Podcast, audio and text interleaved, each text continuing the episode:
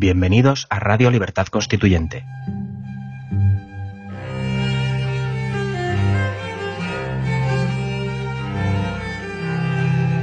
Están escuchando Los Florilegios Diarios de Trevijano. Fue Tocqueville el primero que distinguió entre igualdad de derechos, igualdad de oportunidades y igualdad de condiciones, que es distinto. Eh, una igualdad de condiciones es imposible, aunque se refiere a las condiciones a las condiciones sociales y no a las condiciones individuales. Es un hombre puede ser, puede no ser muy fuerte, muy raquítico, una mujer muy guapa y otra menos, menos hermosa. Así la, cuando se habla de igualdad de condiciones no me refiero yo ya nunca a las condiciones fisiológicas, sino a las condiciones sociales. Bien, igualdad de condiciones sociales, ¿cómo va a tener la misma igualdad de condiciones sociales el hijo de un pobre que tiene que aprender a escolarizarse que el hijo de un rico que puede ir a los mayores eh, centros universitarios del mundo? Luego ya empezamos que la igualdad de condiciones la rechazo. Eso no es. Ahora bien, como la igualdad no es un principio que imponga la naturaleza con su evolución, puesto que más bien tiende a imponer el triunfo de la, en la desigualdad de los más fuertes, eso es lo que se ve en la vida ordinaria, en la historia de las naciones y de los estados. No sucede lo mismo con la libertad, donde la libertad, que empieza siendo un bien tan raro o más raro aún que la igualdad, y lo prueba la esclavitud y las guerras, se producían guerras para obtener esclavos, para obtener mano de obra gratis. Pues eh, ahí tenemos otro ejemplo de cómo la igualdad de, está en mucha desventaja respecto a la libertad y no se han utilizado nunca en la historia la potencia de la libertad para crear igualdad de oportunidades, que es mucho más fuerte que igualdad de derechos. Igualdad de derechos, eso es de, cajón, quiero decir, eso es elemental. Eso sería un analfabeto quien creyera que los derechos pueden ser desiguales como lo son hoy entre un rico, un pobre, una mujer o un hombre, eso es evidente. Pero yo no estoy hablando de esas cosas tan claras. Ahora estaba hablando de la igualdad de oportunidades. Y una igualdad de oportunidades la consigue no aquel que tenga igualdad imposible de condiciones, sino aquel que tenga una educación igual. Por tanto, la educación pasa a ser el factor esencial que determina la posibilidad de conseguir igualdad de oportunidades, la educación.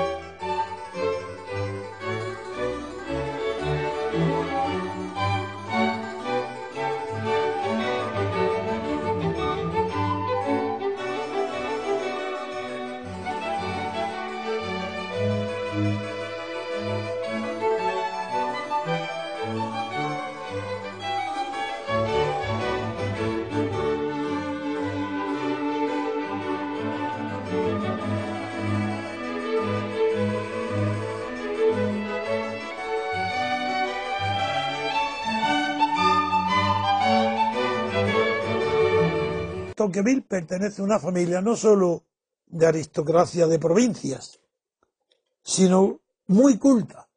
Su padre y su hermano leían y revisaban sus obras.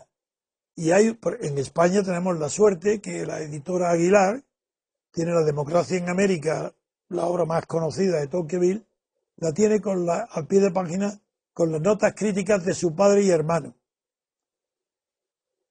Es decir, y Tocqueville, volviendo ahora al tema que me pregunta, Revolución Francesa, no. Era un aristócrata de provincia, añoraba aquellos tiempos pasados donde la aristocracia era la que verdaderamente disputaba el poder, no de tú a tú, pero sí en situaciones de bastante respeto e igualdad con la realeza, con los reyes. Estoy hablando de la fronda. Tocqueville admiraba la fronda. Ah, el régimen aristocrático de los príncipes de Condé, etcétera, que disputaban el poder a los reyes. Y naturalmente que esos frondas tenían una libertad que no tenían los franceses del tiempo de Tocqueville. Y Tocqueville se equivoca, porque hay una ruptura total entre la Francia anterior a la revolución con la Francia de la revolución y posterior a la revolución. Y esa ruptura consiste en que la revolución francesa comienza como una reforma de la monarquía y termina con una liquidación de la monarquía. Comienza con un problema fiscal de contribuciones y termina en la ruina total. Es decir, la Revolución Francesa fue un fracaso desde el punto de vista de la libertad y desde el punto de vista de la riqueza. Hasta 1840 aproximadamente, antes de las revoluciones republicanas y socialistas del 48, antes de ello, pocos años antes, no consiguió Francia recuperar el nivel de producción, de exportación de mercancías, desde luego. Y también lo que hoy se llama Producto Interior Bruto, tardó desde la Revolución Francesa en recuperarlo hasta el año 1840. Es decir, que fue un fracaso político, cultural y económico.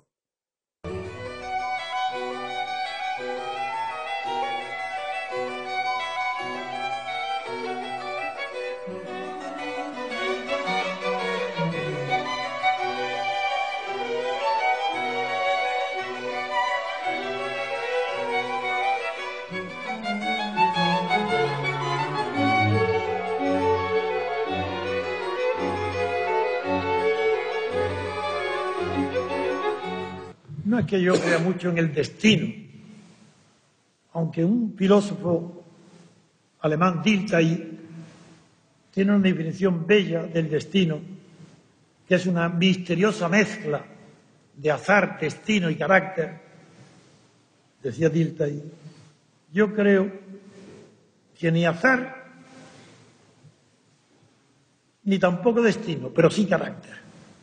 Y mi carácter formado probablemente por mis genes, me empujaron desde muy pequeño hacia la libertad, sabiendo que no me rodeaba y que la gente tiene miedo en las dictaduras de manifestar su deseo de ser libre.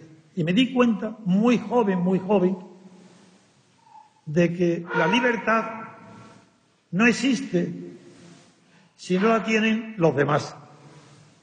Yo no soy libre por mucho dinero, por mucha inteligencia, por mucha cultura, por muchos pensamientos libres que yo crea tener.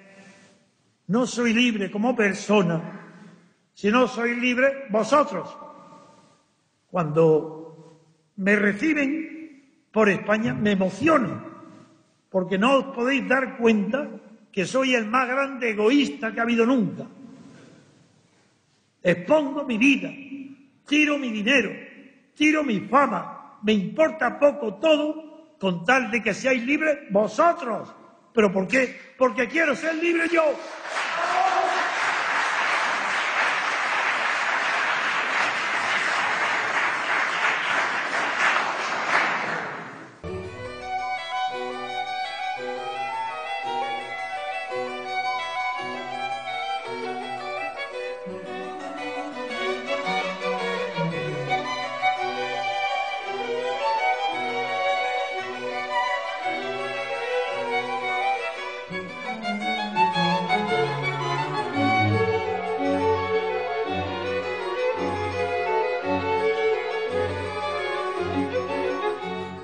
La conciencia española no es lo mismo que la conciencia del nacionalismo catalán o el vasco. Voy a decir por qué. Cuando se llaman siglos de existencia de España como nación, no es necesario todos los días exhibir la patente de nacional, porque la historia, la tradición y la rutina favorecen el sentimiento español. En cambio, cuando se reciente, que se lleva 100 años, como empezaron los historiadores catalanes y vascos a inventar el nacionalismo, se tiene que hablar del nacionalismo como un sentimiento. Todos lo sabéis, ¿verdad? A que nadie extraña que los catalanes y los vascos presumen de su sentimiento. ¿Y qué? ¿Qué nos importa a nosotros que el catalán se sienta catalán? ¿Y qué? ¿Acaso es un sentimiento como el del amor? ¿Y qué? Pues se siente catalán y los españoles dicen, y nosotros nos sentimos de cuenta. El sentimiento no es fundamento de la nación nunca, ni lo ha sido nunca. Porque el sentimiento es una cosa muy distinta de la conciencia. Ojo, esto sí es pensamiento profundo. El sentimiento no es conciencia. El sentimiento funda el sentido emocional, las emociones. La conciencia funda el conocimiento de la realidad exterior y de sí mismo. Porque no hay conciencia que a la vez no sea autoconciencia. Y eso es lo que no tiene España y vamos a darle nosotros, la autoconciencia de ser español. Porque si miras la realidad y ves que no eres tú lo que está en Cataluña, lo que está en el País Vasco, ni lo que dice Rajoy, ni Sánchez, ni Rivera, esos peleles, esos muñecos. Entonces surge de verdad lo que es la conciencia. Y la conciencia, al ser fundamentalmente referida al pasado, se equipara a la memoria. Entonces la memoria histórica sin conciencia, imposible. No tiene fundamento, se cae sola, eso es falso. La memoria está unida a la conciencia.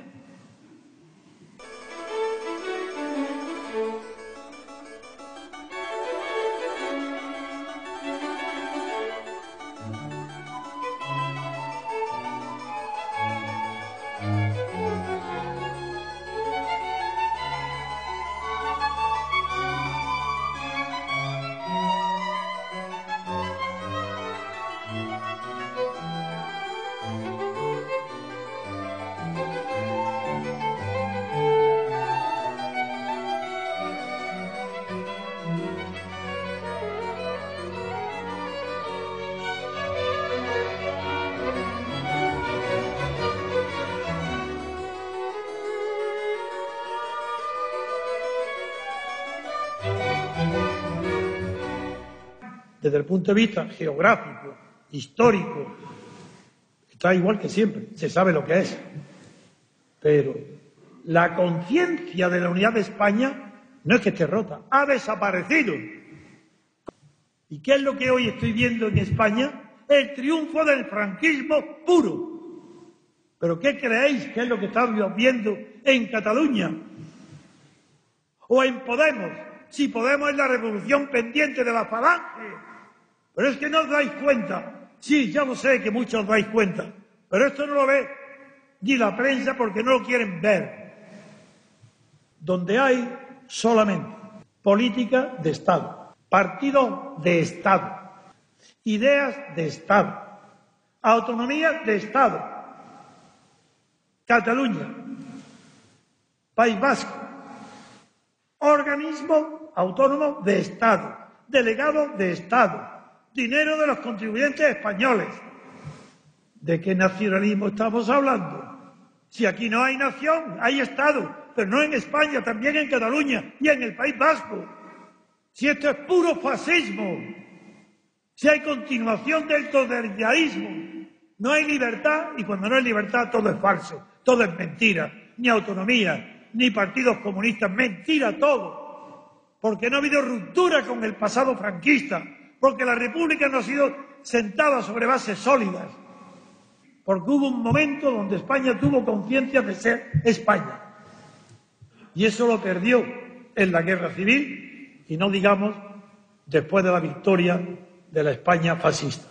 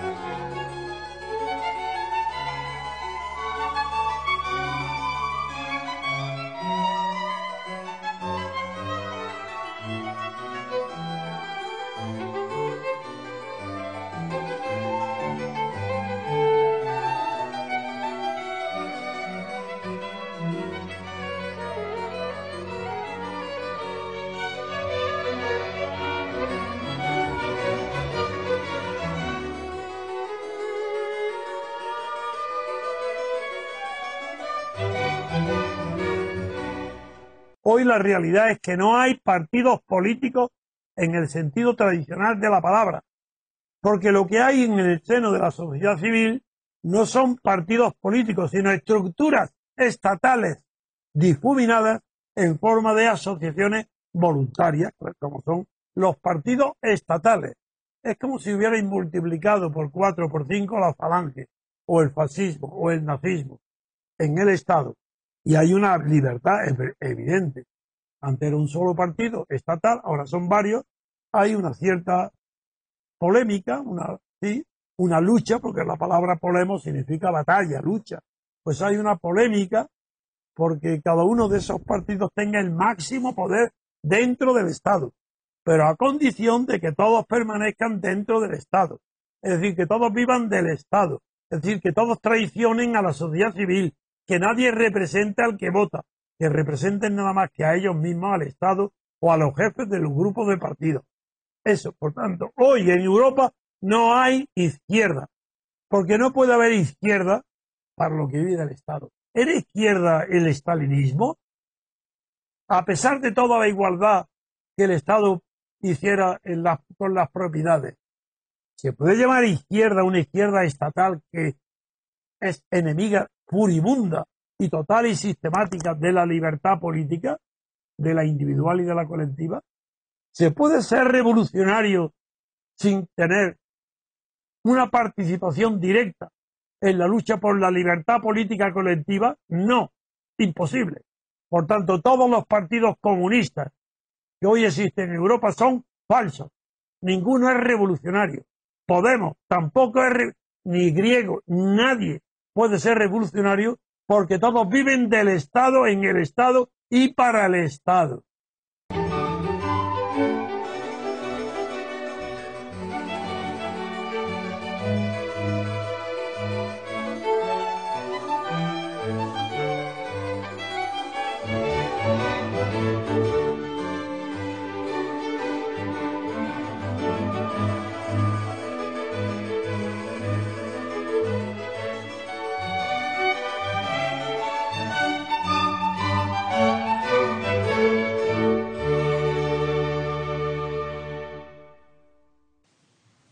Dos pilares tenemos ya. Por un lado, la conciencia es muy superior al sentimiento. En segundo lugar, otro pilar. La conciencia está basada en la memoria. Ahora bien, si solo aprendemos de la realidad y del mundo que nos rodea y de los demás, lo que entra en nuestra conciencia, que nos ayuda al conocimiento exterior, es evidente que esa conciencia nos permite algo que ya incluso tienen los animales, aunque no como nosotros, que es la posibilidad de anticiparse a lo que la conciencia nos está descubriendo. Porque pereceríamos si no tuviéramos la capacidad de anticipación. Amigos, cuidado, que donde hay anticipación es porque hay elección. Y donde hay elección hay libertad.